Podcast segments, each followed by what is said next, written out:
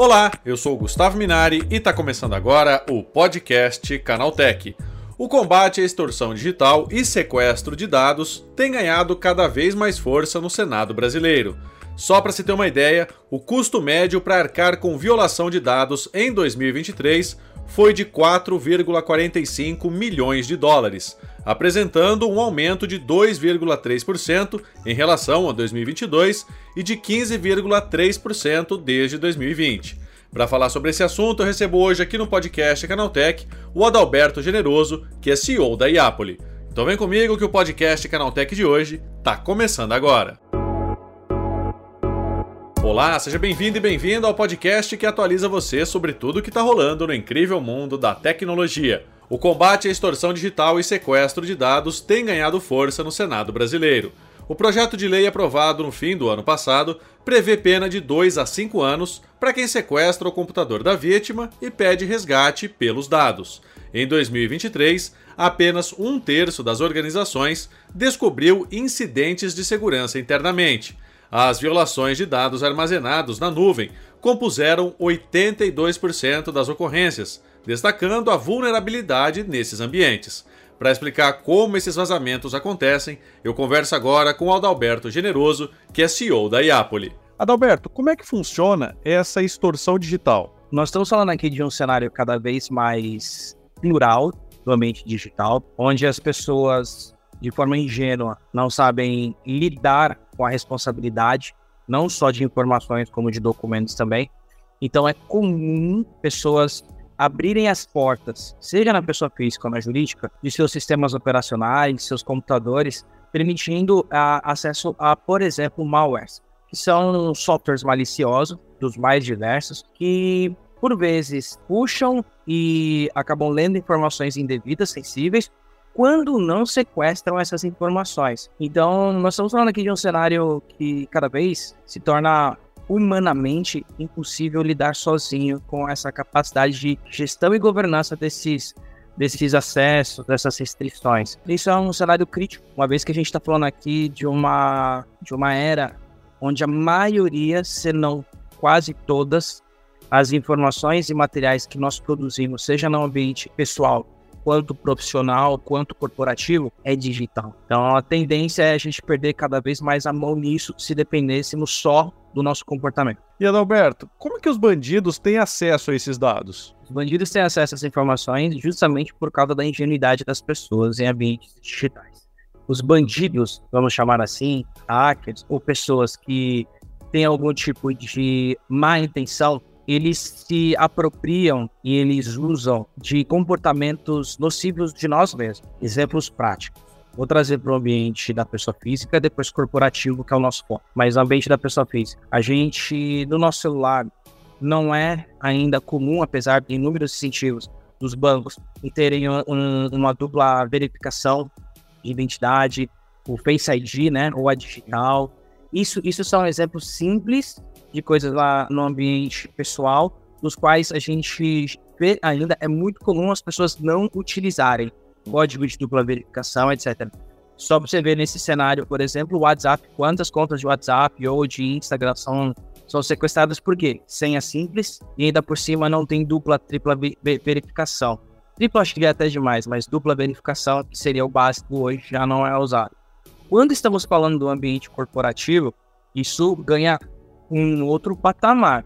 Estamos falando, inclusive, de materiais que não são de nossa propriedade, que aí entra a questão de como que eles chegam na gente. Quando a gente está trabalhando com vários materiais, os famosos zip que a gente recebe, aquela foto, aquele documento, aquele PPT, PDF, independente de qual seja a extensão, todos eles são passíveis de serem um software malicioso executável, que se você baixa no seu computador de forma ingênua, achando que talvez seja um documento, pode, na verdade, ser um robô, estou simplificando um pouco aqui tecnicamente o termo, mas pode ser um robozinho que está invadindo o seu computador para ficar enviando informações para outras pessoas das quais você não conhece.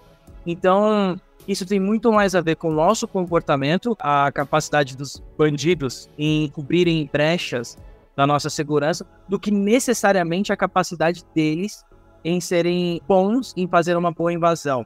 Só para você ter uma ideia, existem estatísticas, e não são estatísticas nem brasileiras, são estatísticas da IBM, de outras entidades como PwC, Gartner, em que mais de 90% das invasões ocorrem por erro e negligência humana, e não pela capacidade de um hacker fazer alguma coisa extremamente sofisticada. E Adalberto, como é que as empresas elas podem, pelo menos, é, tentar coibir, né, lidar com esse tipo de ameaça? O primeiro passo é as empresas tomarem consciência de que o que elas têm, o ecossistema digital delas, precisa ser blindado. E ser blindado não é no sentido de corrigir problemas que já foram, é, já aconteceram, e sim a prevenção. A prevenção é um tema muito forte em vários aspectos, desde a LGPD até cibersegurança, tanto pela acessibilidade da informação quanto essas brechas que nós mesmos geramos. Como que a gente faz isso? Primeiro é tomar consciência, eu enquanto empresa, a minha empresa tomar consciência do meu ecossistema digital e do meu volume de materiais que eu trafego entre pessoas, colaboradores internos, colaboradores externos e terceiros. Primeiro é entender como funciona esse tráfego digital entre as entidades e as pessoas relacionadas com o negócio. Passado isso, o segundo nível, a garantia da empresa e a segurança de que esses materiais são íntegros. Esses materiais partem da, de uma mesma origem, de uma mesma rede, onde a versão está correta e a integridade desse material ela é lícita, ela foi produzida dentro da corporação e ela está indo para o mercado com a assinatura, com a chancela da corporação, da grande marca, seja quem for. Isso já faz com que a primeira etapa do entendimento do tamanho do impacto do seu negócio, quais são os riscos que são envolvidos. Quer um exemplo prático? A gente tem uma informação bem interessante que é a cada 100 usuários de uma corporação, a cada 100 usuários são 8 mil downloads por mês, 20 mil buscas e 3 mil compartilhamentos. Pensa, eu estou falando aqui de empresas que podem chegar a 10 mil, 20 mil funcionários, mas eu peguei uma amostra de 100 pessoas, 100 colaboradores, sejam internos ou externos, eles fazem 8 mil downloads por mês, fazem mais de 20 mil buscas e 3 mil compartilhamentos. Pensa a capacidade, o potencial de você compartilhar não só o material errado, como também a chance dessa troca ter algum material que ele seja malicioso trafegando entre essas pessoas. Isso é muito alto. Então, quando a gente está falando aqui da consciência de que tipo de material e a integridade deles é o primeiro passo, sim, ele é o primeiro passo. Vamos para o segundo nível, que ainda é cultural. Nós temos a, a, a mentalidade, e eu estou generalizando, obviamente, de que tudo para a gente é como se fosse um grande Google Drive, onde é um link público, é um pendrive, pendrive acho que está caindo em desuso, mas é um link público, é uma, é uma rede na, na nuvem, é uma intranet que você tem acesso, você vai lá, você baixa, você pega o que você quiser, você sobe o que você quiser. E não existe o senso de que isso tudo está sendo auditado. A partir do momento, por exemplo, que você usa uma ferramenta como uma ferramenta de gestão de ativos digitais, que ela é feita propriamente para fazer a governança disso, mais do que fazer o controle e ter o domínio do acervo da, da corporação, em termos de documentos, mídias e outros tipos de ativos digitais, você obrigatoriamente, a empresa obrigatoriamente faz o colaborador ter a consciência de que ele está sendo auditado, de que ele está sendo assistido no consumo, na busca e no compartilhamento dessas informações. Quando você disponibiliza uma ferramenta como um DAM, por exemplo, para um colaborador, ele necessariamente tem que tomar consciência e deixar notificado na plataforma de que ele sabe que tudo que ele faz dentro da plataforma é uma é assistido, é controlado, é logado, é auditado. Pode parecer bobeira, Gustavo, mas esse movimento muda a mentalidade das pessoas e a responsabilidade quanto à utilização de documentos. Por exemplo, baixar um contrato de um jogador de futebol a pessoa pensa duas, três vezes antes de fazer isso, dependendo da intenção dela. Um segredo industrial, um 3D de um produto que não foi lançado, 3D de uma plataforma petrolífera. Estou falando aqui de inúmeras situações diferentes, de sensibilidade diferentes de tipo de material, que quando uma pessoa tem algum tipo de má fé ou ela está com alguma má intenção, ela vai pensar duas ou três vezes antes porque o login dela está sendo auditado. Diferente da percepção de você acessar um Google Drive e simplesmente baixar aquele material. Isso gera um impacto absurdo dentro do negócio, Gustavo. Inclusive, isso reverbera de dentro da empresa para fora, para o mercado. Isso muda a mentalidade de como esses materiais devem ser consumidos e trafegados numa grande corporação. E Adalberto, a gente tem agora né, sistemas de inteligência artificial. Você acha que esse tipo de aplicação pode ajudar nessa luta contra os cybercriminosos? Definitivamente. Nós temos aqui várias camadas em que a gente pode aplicar a inteligência artificial. A gente está falando aqui desde a inteligência artificial, que ela pode ser um preditiva do ponto de vista técnico, ela mapear a rede, mapear o cloud, mapear o ecossistema e encontrar brechas. E brechas aqui vão desde portas de firewall, entre outras situações que podem gerar algum tipo de brecha de invasão. O segundo ponto é bem interessante e ele tem a ver com a questão cultural, é a capacidade da própria máquina começar a entender padrões de comportamento humano. Então, a própria máquina tem condições de entender esses essas, por exemplo, esses números que eu trouxe para você, 8 mil downloads, 20 mil buscas, etc. A partir disso, ele começa a entender que tipo de comportamento pode ser mais é, sensível ou não dentro de uma grande corporação, ao ponto da gente ter a capacidade de entender que, por vezes, uma assinatura numa, num thumbnail, numa miniatura de uma imagem, pode fazer toda a diferença porque as pessoas, inclusive, podem acessar o material, tirar o print e ainda consumir aquele material por meio do print dele. Então, tem, tem inúmeros é, recursos que a gente vai mapeando. A tecnologia, ela tem a capacidade de ler os aparelhos e entender o que está sendo acionado. Por exemplo, print screen é um exemplo, que se a gente fosse para pensar, humanamente falando, teriam aqui, eu teria centenas, se não milhares de possibilidades de tentativas de desviar o comportamento adequado de consumo desses materiais, mas a máquina tem a inteligência e tem acesso, controle técnico dos devices, dos aparelhos que estão sendo utilizados no dia a dia. É como se eu pegasse do meu celular e acessasse um material e desse um print screen pelo meu celular, ou desse um print screen pelo meu computador.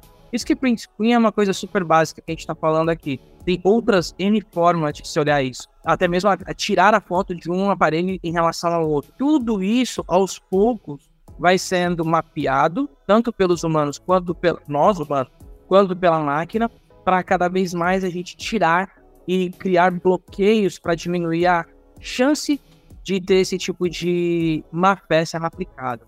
A inteligência artificial, é, ela, ela pode parecer alguma coisa muito técnica ou muito do futuro, mas na verdade ela vem mais é para mapear o nosso próprio comportamento humano, numa escala que é difícil o Adalberto sozinho ficar é, elencando quantas possibilidades diferentes de utilizar o material de forma errada nós temos. A máquina tem condições de fazer isso mais vezes sozinha e encontrar padrões, volumes desses padrões.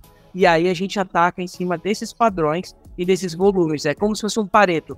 A gente faz tudo para que a máquina identifique 80% das, dos padrões maliciosos, para que a gente corrija 80% dessas possibilidades e não erradicar. Erradicar é alguma palavra que é muito difícil. A gente não consegue ter 100% de segurança de nada. O que a gente faz é diminuir sempre num pareto a capacidade de permitir que problemas aconteçam, principalmente por erros humanos. Adalberto, né? Resumindo então, né? É claro que a gente tem sistemas, né? A gente tem automações aí que podem ajudar nesse processo de prevenção, mas tudo passa pela educação digital, né? Tudo passa pela educação digital. Acredito que a tecnologia e inteligência artificial podem potencializar a nossa capacidade de conscientização, podem potencializar a nossa capacidade de mapeamento de maus comportamentos e podem potencializar a capacidade da gente ser mais certeiro na entrega do resultado, na entrega, na troca desses materiais. Então, obviamente, um ambiente, um universo que ele depende de boas práticas, que ele depende de atualizações periódicas, que ele depende de esforços para se entender o nível de, de segurança para que a empresa ou o ambiente esteja minimamente adequado para o momento, para a realidade do mercado, somado na capacidade da gente ter inteligências cada vez mais específicas que permitem a gente aprimorar a nossa capacidade de, de mapeamento dos problemas e erros humanos. Adalberto, é isso. Obrigado pela tua participação e um ótimo dia para você, hein? Para você também, Gustavo. Muito obrigado. Tá aí, esse foi o Adalberto Generoso falando sobre o combate à extorsão digital e sequestro de dados no Brasil. Agora se liga no que rolou de mais importante nesse universo da tecnologia no quadro Aconteceu Também.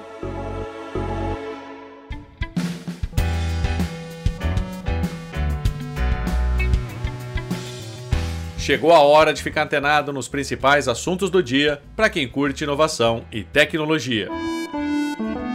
O YouTube agora oferece uma nova função que permite a criação de remixes de vídeos musicais e para publicação no Shorts, o TikTok do YouTube. Inclusive, o recurso em questão se chama Remix mesmo. Você pode alterar diversas configurações de um videoclipe para resultar numa produção inédita e autoral, possibilidade inegavelmente inspirada nas funções do TikTok, onde esse tipo de conteúdo é recorrente. Após semanas de rumores e preocupações de fãs fervorosos, a Microsoft anunciou mudanças sensíveis em sua estratégia para a marca Xbox. Na principal alteração, quatro jogos exclusivos da marca ganharão versões para outros consoles, mas os títulos em si não foram revelados. Por enquanto, sabemos apenas que a lista inicial é composta por dois jogos de serviço e uma dupla de games menores, que jamais foram pensados como exclusivos mas receberam apoio da Microsoft durante seus lançamentos. A Cybertruck picape elétrica da Tesla foi projetada para ser um carro resistente, um verdadeiro tanque de guerra capaz de aguentar tiros de submetralhadora e até funcionar como barco. Este último ponto, porém, pelo jeito vai engrossar a lista de promessas não cumpridas a respeito da caminhonete. Relatos de alguns proprietários revelaram que a picape elétrica começou a apresentar sinais de ferrugem após ter sido deixada na chuva. Segundo o próprio manual de manutenção da picape elétrica da Tesla, o carro não tem camada de verniz sobre a pintura, ou seja, é suscetível à ferrugem. Após meses aguardando novidades relacionadas ao Galaxy XR, que deve estrear ainda esse ano, novidades apontam que a Samsung teria formado recentemente uma equipe secreta para desenvolver headsets de realidade virtual e aumentada. Segundo fontes ligadas à indústria, a divisão Samsung MX Mobile Experience criou um novo time imersivo com o objetivo de avançar no desenvolvimento de um competidor para o Apple Vision Pro é revelado que o time iniciado com poucas pessoas agora conta com mais de 100 funcionários, para lidar apenas com a testagem e a produção do headset de realidade aumentada e virtual. A OpenAI anunciou a chegada do Sora, uma inteligência artificial generativa para criar vídeos a partir de comandos de texto. A novidade é apresentada como algo capaz de simular o mundo físico em movimento. O Sora é capaz de criar vídeos de até um minuto de duração sem perder a qualidade visual e permanecendo fiel aos parâmetros definidos pelos comandos do usuário, garante a desenvolvedora. Apesar do alto potencial de despertar a curiosidade do público, o Sora, por enquanto, está disponível a um grupo restrito de testadores. Tá aí, com essas notícias, o nosso podcast Canaltech de hoje vai chegando ao fim. Lembre-se de seguir a gente e deixar uma avaliação no seu aplicativo de podcast preferido. É sempre bom lembrar que os dias de publicação do programa são de terça a sábado, com um episódio novo às 7 da manhã, para acompanhar o seu café. Lembrando que aos domingos tem também o Vale Play, o podcast de entretenimento do Canaltech. Esse episódio foi roteirizado e apresentado por mim, Gustavo Minari, e a edição foi da Julie Cruz. O programa também contou com reportagens de Fabrício Calisto, Felipe De Martini, Paula Amaral, Douglas Siriaco e Vitor Carvalho. A revisão de áudio é do Wallace Moté, com trilha sonora de Guilherme Zomer, e a capa desse programa foi feita pelo Eric Teixeira. Agora nosso podcast vai ficando por aqui. A gente volta na próxima terça-feira com mais notícias do universo da tecnologia para você começar bem o seu dia. Bom fim de semana. Tchau, tchau.